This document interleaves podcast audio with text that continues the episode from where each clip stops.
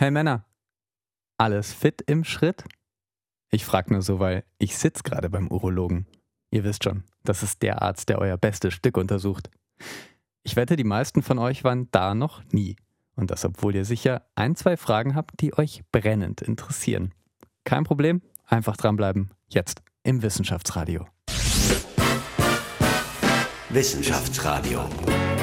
Das Forschungsmagazin auf Radio Enjoy 91.3. Willkommen im Wissenschaftsradio und hallo Harun Falkovic. Wunderschönen guten Tag. Ich bin 31 und Sie sind der erste Urologe, den ich treffe. Ist das normal? Das ist schon normal. Die Frage ist nur, warum es so ist. Äh, die Frage kann ich auch versuchen für Sie zu beantworten. Entweder haben Sie noch nie urologische Probleme gehabt oder hat man Ihre Probleme an einem falschen Ort behandelt. okay, passt. Ich sitze gerade bei dir in der Praxis im AKH. Wenn ich jetzt eine Untersuchung bei dir hätte, was würde mich erwarten? In deinem Alter nicht viel. In deinem Alter würden wir schauen, ob äußeres Genital in Ordnung ist. Wir würden auf deine eventuelle Beschwerden eingehen, aber eine Untersuchung im Sinne einer gesunden Untersuchung würde das, was du mich eigentlich ohne es auszusprechen fragst, also meinen Finger kennenzulernen, würdest du in deinem Alter noch nicht. Also eine Prostata-Untersuchung digitorektal würde jetzt nicht stattfinden. Das ist das, wovor sich immer alle fürchten. Ist das das Schlimmste, was einem beim Urologen passieren kann? Nein, es gibt schlimmere Sachen, die bei einem Urologen passieren können, aber das, was du als schlimm jetzt bezeichnest oder wovor alle anderen oder viele andere fürchten, ist gar nicht so schlimm. Und mittlerweile auch so, dass man diese Desensibilisierung, die du eh jetzt angehst, damit so schnell wie möglich beginnen sollte, weil das rettet Leben. Ist das ein Tabuthema? Können Männer nicht über ihren Besuch beim Urologen reden? reden Frauen reden ganz offen, äh, empfehlen sich ihren Gynäkologen quasi. Ist das bei Männern nicht so? Du hast recht. Tabu ist es vielleicht ein bisschen übertrieben, aber so wie die Frauen mit gynäkologischen Sachen umgehen oder unter sich die Sachen austauschen, sind die Männer bei weitem noch nicht. Die Frage ist auch, du hast jetzt impliziert, der Urologe wäre ein Männerarzt, Urologen behandeln auch Frauen. Urologen behandeln Frauen und die Frauen reden auch viel einfacher über ihre Sachen beim Urologen als die Männer. Warum, warum es so ist, kann ich dir nicht sagen. Es gibt Untersuchungen, die zeigen, dass was wir früher angenommen haben oder gedacht haben, klischeemäßig, dass die Männer Vorsorgemuffeln sind und bla bla, dass das eigentlich nicht stimmt, wenn das Angebot in Ordnung ist. Ich glaube, dass wir womöglich ein bisschen Männergesundheitszentren vermissen, ein bisschen gepoolte Urologie, das Angebot ein bisschen mehr sexy zu machen. Und ich glaube, die Männer hätten überhaupt kein Problem, genauso wie Frauen damit umzugehen. Wie macht man sexy Werbung für den Urologen? Gute Frage. Äh, versteckst du deine Finger und sagst, äh, wir machen alles so dass es ihnen nicht wehtut oder dass es ihnen sogar gefällt. ja, Schmarrn. Nee. Ähm, jetzt bricht das Männerbild auch gerade ein bisschen. Ändert sich dadurch etwas an deinem Beruf? Die Männer müssen nicht mehr nur die ja. harten Maschinen sein. Ändert sich dadurch was? Du, Deine Fragen sind heute sehr, sehr, sehr, sehr, sehr scharf. Äh, du gibst Fragen, bietest auch Antworten. Ich bin völlig überflüssig in deinem Studio. Nein, Spaß beiseite. Ähm, ich glaube, du hast recht, ja. Männerbild ändert sich, Gott sei Dank. Diese zum Teil aufgezwungene machoistische äh, äh, Mann sein müssen und wollen ist outdated und das wird für die Männer nur gute und positive Sachen bedeuten. Die, deine Generation hat die schwere Aufgabe, das wirklich noch umzusetzen. Also meine Generation hat es begonnen aus dem Traditionellen und ihr müsst es so vollenden, dass es wirklich zu einer kompletten Gleichheit zwischen den Geschlechtern kommt, in allen Betrachten. Jetzt kommst du gerade äh, von einer Operation. Ähm, ist es sehr stressig hier? Du bist Arzt beim AKH. Ähm, ich muss annehmen, dass alle meine Chefs, inklusive Rektor und so weiter, das hören und ich werde sagen, natürlich nein, es ist überhaupt nicht stressig und unser Arbeitstag ist immer angenehm, nett und wirklich so, dass man äh, AKH vermisst, wenn man zu Hause ist. Okay. Spaß beiseite. Natürlich ist es ein stressiger Job, aber nicht nur im AKH, sondern in jedem Spital. Spitalsärzte sind sehr unter Strom in den letzten Jahren. Es sind sehr viele Patienten, es sind sehr viele Aufgaben, die man, die man erledigen muss. Auf der Uni vielleicht noch ein bisschen mehr, weil zusätzlich zur Patientenbetreuung noch Lehre und Forschung dazukommen. Aber ich bin sehr froh, da sein zu dürfen und hier arbeiten zu können. Also es macht mir irrsinnigen Spaß. Cool. Wann hast du gemerkt, dass du dich mehr für Penisse interessierst als andere Ärzte? Äh, das habe ich bis jetzt noch nicht bemerkt, dass ich mich mehr für Penisse interessiere. Ich interessiere mich für Urologie und ich weiß nicht, wie viel sich andere Ärzte für Penisse interessieren, außer für den eigenen. Aber ähm, ich kann dir die Geschichte dazu erzählen, was mich dazu bewegt hat, mich für Penisse so zu interessieren, dass ich als Urologe dann weiterarbeite. Als ich äh, formuliert habe, also während ich mein Studium absolviert habe in Wien, mhm. Habe ich auf einer onkologischen Station einen Patienten betreut mit äh, schlechter Prognose bei Leukämie. Relativ junger Bursche, sehr nett und sympathisch aus dem Burgenland. Und äh, dass ich jetzt die Geschichte nicht zu, zu, zu lang erzähle, Endpunkt war, dass er neben seiner Leukämie auch eine Vorhautverengung gehabt hat, aber auch eine Freundin. Und für ihn war es in dem Moment viel wichtiger, diese Zirkumzision zu, durchzuführen, also die Beschneidung durchzuführen, dass sein Penis funktioniert, als die Bad News, die er täglich, täglich bekommen hat bei Visiten, was seine Haupterkrankung angeht, die ihn auch schließlich Leben gekostet hat.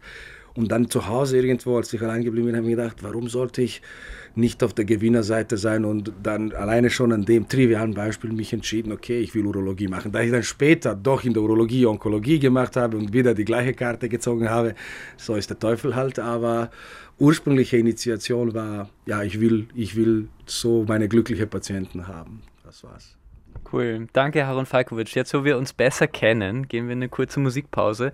Dann hören wir uns gleich wieder und ich meine uns, denn meine Kollegin Iris Böhm hat euch gefragt, wie es denn war beim ersten Besuch beim Urologen. Gleich.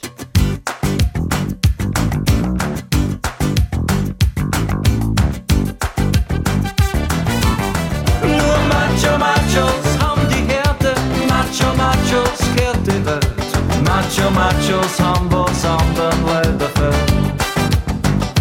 Macho Machos sind zwangsläufig, Machos machen häufig Stress. Von der Klofrau bis hinauf zur Stewardess. Man sagt ja immer, Männer sind das furchtlosere Geschlecht, aber wenn es dann um die wichtige Prostata-Untersuchung geht, da sieht die Sache schon wieder ein ganz kleines bisschen anders aus. Mein Name ist Iris Böhm und ich habe auf der Straße die Männer gefragt, wann sie zuletzt bei dieser wichtigen Untersuchung waren. Hallo, darf ich Sie fragen, wann Sie zuletzt bei der Prostata-Untersuchung waren? Gar nicht. Das wäre vielleicht nicht schlecht. In meinem Alter, ja. War ich noch nie, wenn ich ehrlich bin. Und warum nicht? Weil mir nichts fehlt. Das ist eine blöde Aussage. Aber denken Sie nicht bei den ganzen Prostatakrebs, den es doch gibt, dass Sie es mal überprüfen lassen sollten? Ja, sicher sollte man das machen lassen. Wäre sogar wichtig. Ja. Äh, vorletztes Jahr? Und war das eine unangenehme Erfahrung? Nein. Und warum glauben Sie, machen das so wenig Menschen dann? Wahrscheinlich wie mit allen anderen Sachen. Zu wenig Zeit, zu wenig Interesse, eh wurscht. Noch nie. Warum? Weil, ja, so. A Prostata. Ich, ich noch nie probieren. Hat Angst, ich hatte Angst. Angst vor was? Oh, Krebs. Aber wenn Sie wissen, dass Sie Krebs haben, kann man es ja dann behandeln. Wenn Sie es nicht wissen, Ja. dann kann man es nicht behandeln. Naja, das stimmt. Ist besser als Kontrolleuntersuchung machen. Ja, haben die recht. Äh, vor einem Jahr. Und wie war das für Sie, wenn ich Sie fragen darf? Ja, das war normal. Warum glauben Sie, fürchten sich so viele? Naja, die fürchten sich halt davor, dass irgendwas eingesteckt wird oder so. Ne? Aber es war nicht unangenehm. Nein, es war nicht unangenehm. So angenehm war es auch nicht, aber es war kein Problem. Ne? Ich war selber positiv überrascht. Für mich war es nicht schlimm, für ihn war es schlimmer als für mich. Vor drei Monaten? Und war es schlimm? Na, Und warum glauben Sie, machen das so wenige Männer dann? naja, ich habe auch lang gebraucht. Es ist eine Schwellenangst. Es ist ganz einfach eigentlich, wenn man es einmal hinter sich gebracht hat. Ne? Wie das erste Mal. Ja, sozusagen.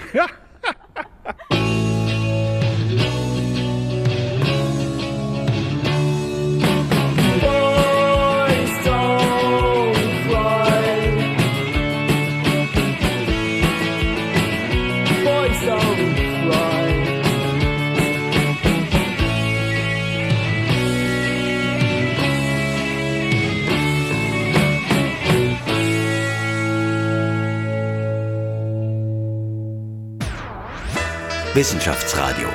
Forschung einfach erklärt. Präsentiert von der Fachhochschule Wien der WKW auf Radio Enjoy 91.3.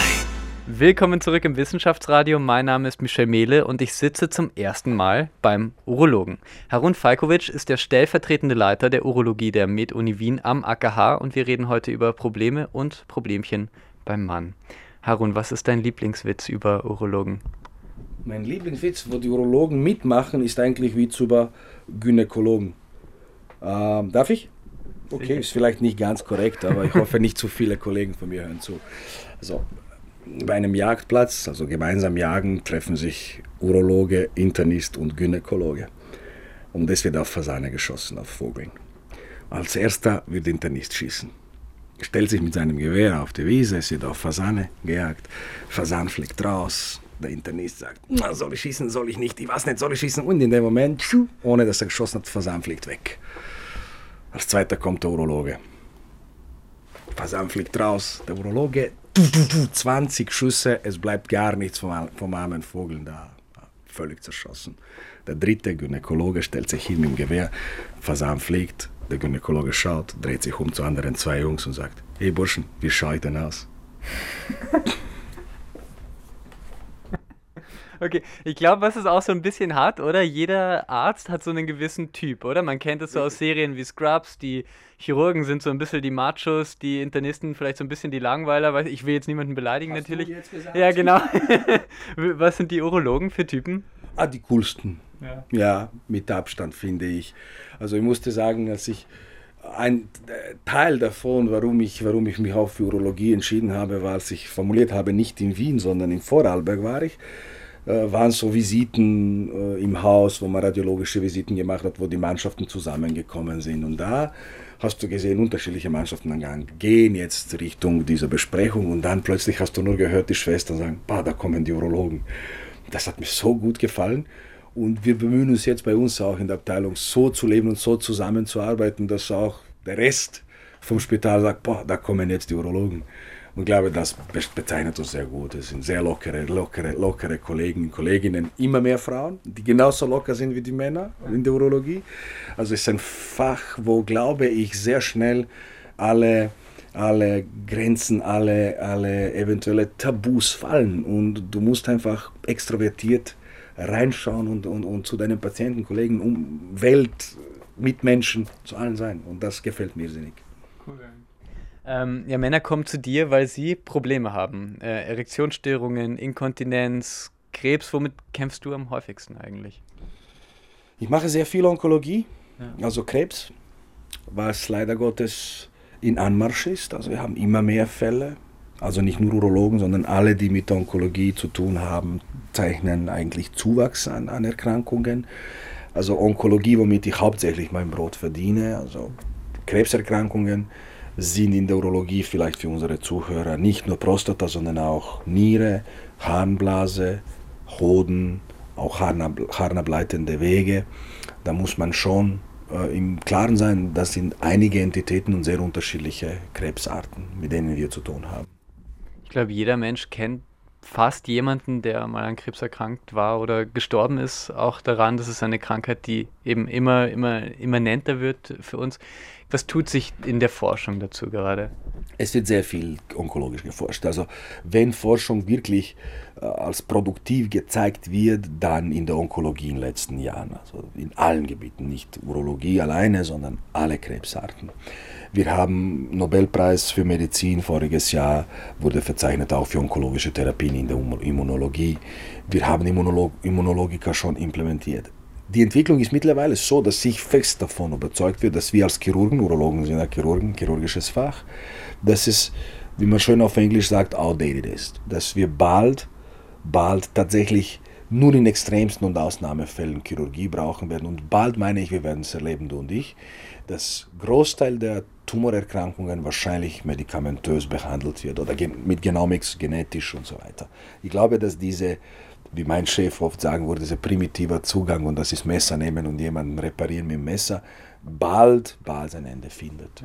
Und das kann man als Riesenerfolg in der Krebsforschung dann sehen, wenn es soweit ist.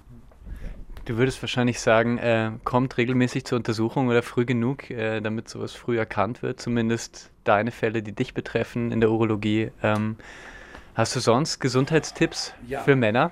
nicht nur für Männer, auch für Frauen oder vor allem für Frauen. Äh, Wenn man, wenn man, wenn ich über meinen Patientinnen und Patienten nachdenke, habe ich so viele, viele Stereotypen entwickelt oder viele typische Fälle, die sich vom Jahr zu Jahr, von Woche zu Woche wiederholen. Ähm, die Frauen, die seit, seit sehr lang an, an rezidivierenden Harnwegsinfekten leiden und sich oft von anderen Fächern, um jetzt die nicht zu benennen, nicht wirklich verstanden fühlen und wo man auch sieht anhand vom Leidensdruck, den diese Frauen, äh, denen diese Frauen ausgesetzt sind, ist auch der Erfolg der Therapien oft zu Recht zu hinterfragen, sind wahrscheinlich, nicht wahrscheinlich, sondern mit Sicherheit bei Urologen am besten beraten. Das sind die Patientinnen, die ich sehr gerne behandle. Und das sind die Patientinnen, die sicherlich, wenn sie zuhören, bei einem Urologen ihr Problem lösen werden. Ähm, sind was, so Harnwegsinfekte. Das sind die Harnwegsinfekte, die immer wiederkehrende Harnwegsinfekte, die in manchen Fällen wirklich hartnäckig und schwer zu, in den Griff zu bekommen sind. Das resultiert dann oft mit psychischen Belastungen, mit Störungen innerhalb der Beziehungen, mit äh, sexuellen Störungen und, und, und, und, und. Plus auch einem enormen Leidensgrund, Leidensdruck, weil die Grunderkrankung nie wirklich geheilt ist und immer wieder kommt. Da gibt es Strategien, die die Urologen sehr gut beherrschen und solchen, solchen Patientinnen sehr gerne helfen können. Warum du, du merkst, dass ich in dem Fall wenig Männer erwähnt habe bei Infekten. Das ist einfach so, weil die Inzidenz, also die Häufigkeit der Harnwegsinfekte bei Männern viel, viel niedriger ist als bei Frauen. Es, sind einfach zwei unterschiedliche Paar Schuhe. Bei Tumoren, Prostata- und Vorsorgeuntersuchung bei Männern ist essentiell äh, ab 45, in ausgesuchten Fällen sogar ab 40, hängt von, von Risikofaktoren ab und familiären Vorbelastung und so weiter. Aber alle anderen Tumoren, können genauso bei Frauen wie bei Männern vorkommen, die wir behandeln, außer Hoden. Also Niere und Urothelkarzinome, begonnen mit, mit der Niere, Ure, Ureter oder Harnblase. Da sind Symptome wie Blut im Hahn aus meiner Erfahrung auch am besten behandelt beim Urologen, das ist, weil es nämlich korreliert mit Infekten, weil bei Infekten kann man auch Blut im Hahn haben, ist oft dieses ein bisschen mehr, was der Urologe dazu bringt und sagt, okay, schmerzlose Hämaturie, also da klärt man als Urologe sofort Tumore ab. Ich kann es mir gut vorstellen, dass es, dass es auch anders geht. Und die Daten, die wir zeigen, das haben die Kollegen in Wien auch angeschaut, mit Fragebogen und so weiter ausgewertet, zeigen auch, dass es eine gewisse, gewisse Diskrepanzen gibt zwischen Patientinnen und Patienten, die bei, bei Blut im Hahn von Urologen primär behandelt sind versus anderen. Und das sind so die Sachen, die ich, wenn wir das heute bewegt haben und ich, dass, dass, dass sich das ändert, dass die Urologen dadurch ein bisschen zu ihren Sachen kommen rechtzeitig und somit auch der Patient zur besten Betreuung rechtzeitig und ja. womöglich zu besseren Ergebnissen, haben wir viel erreicht. Okay, ja, cool. Jetzt ist ja auch, ich habe nämlich auch deswegen äh, nach den Männern gefragt, das ist super, dass du äh, die Frauen erwähntest. Ich habe deswegen nach den Männern gefragt, weil ja jetzt November ist, also dieser November, wo auch über Männergesundheit äh, viel gesprochen wird. Ähm, geht uns da was verloren eigentlich als Mann, sage ich mal, wenn wir irgendwie, ähm, niemand geht, geht, gern zum Arzt, Entschuldigung, Harun, aber, ähm, aber ähm, dass wir uns wenig damit auseinandersetzen, so typischerweise. Irgendwie verliert man da auch an Wissen ein bisschen, oder? Wie du bei mir merkst, wächst auch mein Schnurrbart im Moment. Also ich, ich, ich, ich bin sehr aktiv bei dem Movember Movement oder Aktionen seit ein paar Jahren, seit fünf oder sechs Jahren schon. Und interessant ist es, du hast natürlich recht, wir sind im Monat November, es ist Sensibilisierung für Prostatakarzinom eigentlich damit gedacht. Mhm. Die Geschichte von November ist dir bekannt und bewusst. Das ist eigentlich nur der erste Trigger, dass du mich fragst, warum habe ich so einen bescheuerten Schnurrbart heute, was ich sonst nicht trage, ist eigentlich nur der Trigger, dass wir in Gespräch kommen und dass ich dir erkläre, dass ich das wegen Prostatakarzinom mache. Und wenn das auch so funktionieren würde, könnte ich mir vorstellen, dass die Leute dann doch, nachdem sie sich damit beschäftigt haben und nachgedacht haben, für eine Vorsorgeuntersuchung zu haben sind. Warum es wichtig ist, ist, dass es Leben rettet eine rechtzeitig erkannte Prostataerkrankung, also tumoröse Prostataerkrankung, also Prostatakarzinom, ist heilbar. Und eine fortgeschrittene Erkrankung mit Metastasen ist nicht heilbar. Und somit ist die Vorsorgeuntersuchung das Einzige, was man aus eigener Kraft machen kann, um rechtzeitig draufzukommen und sich dann erfolgreich therapieren zu lassen. Deswegen appelliere ich auf unsere Zuhörer, diesmal nur Zuhörer, ähm, bitte kommen Sie oder gehen Sie zu Ihrem Urologen und lassen Sie sich Ihre Prostata anschauen und seien Sie am, an der Puls der Zeit.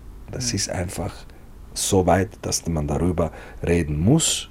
Es ist nichts dabei und es rettet Leben. Eine andere Sache, eine Freundin von mir, bei ihr haben sie ein, äh, einen Knoten in der Brust festgestellt und bis sie dann wirklich den Befund hatte, letztendlich ist, ist sehr viel Zeit vergangen. Das ist oft so bei Fachärzten in Wien. Ähm, ist das bei euch auch so, bei den Urologen? Dauert das immer sehr lang, bis man bei euch einen Termin bekommt? Mhm. Auch eine sehr gute Frage. Ich meine, du, das wäre jetzt gesundheitspolitisch und dafür bin ich heute nicht in dem Mut. Aber ein bisschen was kann ich dir schon dazu sagen. Natürlich, äh, primäre Versorgung und sekundäre und tertiäre Versorgung in Wien ist sehr gut organisiert. Wir haben sehr gute Flächendeckung, was Spitäler angeht, auch was niedergelassene Kollegen angeht und so weiter. Jetzt, das, was du, was du sagst, ein Beispiel von deiner Freundin und Brustkrebs, kann ich nicht beurteilen, aber ich kann dir unsere Daten oder Erfahrungen mit unseren Patienten weitergeben. Äh, Patienten sagen immer wieder, dass sie Termine nicht bekommen im äh, niedergelassenen Bereich. Ich rufe meine Kollegen an und eigentlich stimmt es nicht so hundertprozentig, weil die Kollegen im Außenbereich, sprich im extramoralen Bereich, in niedergelassenen Urologen, bieten schon auch dass die Patienten anschauen ohne Termin. Es sind mehrere Ordinationen in Wien, wo man praktisch jeden Tag gehen kann. Es geht um die Wartezeit auch natürlich. Man kann nicht ohne Termin zu jemandem in die Ordi kommen und dann erwarten, dass man in einer halben Stunde drankommt. Aber dass man angeschaut wird, das ist, das ist hundertprozentig. Die Ambulanzen schauen auch die Leute an. Äh, es ist manches Mal sehr viel Arbeit, gebe ich dir recht. Es ist auch manches Mal sehr viel, sehr, sehr viel Wartezeit. Es ist so, wie es ist. Es ist auch so, und leider ist es ist auch leider so, dass man auch auf pathologische Untersuchungen, histologische Untersuchungen länger wartet, ist bei uns auch der Fall. Aber das ist auch aus dem Fall, dass die Pathologen, die diese Befunde machen müssen, auch genau so viel zu tun haben, weil wir alles schicken. Ähm, ich will und kann nicht urteilen, wie lang wäre akzeptabel oder akzeptabler Zeitraum, dass man einem Patienten zutraut, mit seinen Ängsten zu leben, weil das ist doch Stresssituation auf eigene Ergebnisse, histologische Ergebnisse warten zu müssen. Was lang genug oder kurz genug ist, kann ich nicht sagen. Dass zwei bis drei Wochen zu lang sind, gebe ich dir recht. Also würde ich auch bei mir nicht wollen oder bei niemandem, den ich kenne. Aber die Frage ist vielleicht für Politiker besser gedacht als für mich. Es soll auch kein Ärzte gegen äh, Patienten sein. Ähm, das sind ja beide so in einem ähnlichen System. Aber auch unter der Gefahr, dass ich dich jetzt verärgere, sozusagen. Es ist schon so, dass in Österreich ähm, ein Drittel der Menschen eine Zusatzversicherung hat. Das bedeutet, man schaut, dass man irgendwie Wahlärzte bekommt. Die werden immer beliebter. Auch du hast eine Wahlarztpraxis. Das heißt, ohne Zusatzversicherung zahle ich extra andererseits müsste ich sonst vielleicht wieder länger warten. Ist das, kommt man da raus aus diesem Teufelskreis ein bisschen oder wie? Du verärgerst mich natürlich nicht, weil wir sind hier, um zu diskutieren. Das, darüber soll man auch reden. Ähm, ich habe eine Wahlarztordie, richtig, so wie die meisten Kollegen, die mit mir arbeiten. Und dich habe ich aus drei Gründen, wie du richtig sagst, es gibt Patienten, die das nicht die die öffentliche System einfach nicht in Anspruch nehmen wollen, sondern sich anders versichern oder sich anders Zugang zu, zu, zu, zu Untersuchungen leisten wollen und können. Auf der anderen Seite äh, spielen die Kassen mit und ersetzen Anteil zurück. Hast du recht, man muss vorstrecken, wenn man zum Wahlarzt geht. Und äh, die Problematik ist vielleicht, dass nur ein Teil der Summe ersetzt wird, dass man einen gewissen Anteil der Kosten dann, wie wenn du so möchtest, sitzen bleibt. Äh, andersrum kann man einen Kassenvertrag bekommen, nur wenn man sich bewirbt für einen Kassenvertrag, wenn man sich, wenn man nur das macht. Mittlerweile kannst du nicht im Spital tätig sein und einen Kassenvertrag bekommen. Das heißt, du entscheidest dich auf einen anderen Weg. Auf, mhm. das heißt, es, es gibt für die Kollegen auch kaum Möglichkeiten, mit Kassen anders zu kooperieren als durch eine Wahrheitstorte außer sich komplett auf Kassen zu, zu orientieren. Und für Patienten gibt es diese Wahlmöglichkeit, zum Wahlarzt zu gehen. Und wie du richtig sagtest, das boomt, die, die Zahlen explodieren in Wien, was Wahlarztordinationen angeht. Mhm. Oder sich dem flächendeckenden niedergelassenen System mit den Kassen zu widmen. Ähm, ich habe jetzt viel geredet und nicht viel gesagt, ich weiß. Aber viel mehr wirst du von mir jetzt nicht bekommen, weil politische Karriere strebe ich noch nicht an und ich bin wirklich, wirklich der Letzte, der, der sich eine Antwort weigern würde, wenn es, wenn, es, wenn es sinnvoll ist. Aber in dieser Thematik weißt du selber, sind, es, sind die letzten Worte noch nicht, nicht, nicht gesprochen und was, was an Systemen wir akzeptieren werden, schließlich für unsere Patienten wird die Zeit zeigen. Okay, super. Harun, jetzt nach unserem Interview gehst du wahrscheinlich gleich wieder weiter operieren äh, hier im AKH. Was gibt es für Sachen, worauf du dich freust? Was macht dir Spaß? Abgesehen von, von meiner Familie, also von meinen drei Töchtern und meiner Frau, das macht mir am meisten Spaß, wenn ich sie mal sehen darf, wach, macht mir Fliegenfischen sehr viel Spaß. Also ich, ich du wirst nicht glauben, aber ich, ich jage Fische quasi, ich gehe sehr gerne angeln. Und im Job? Wie sieht's da aus? Im Job, Spaß. Hm. Also, Geld verdienen ist er sicher nicht. Das, macht, das lässt mich völlig kalt.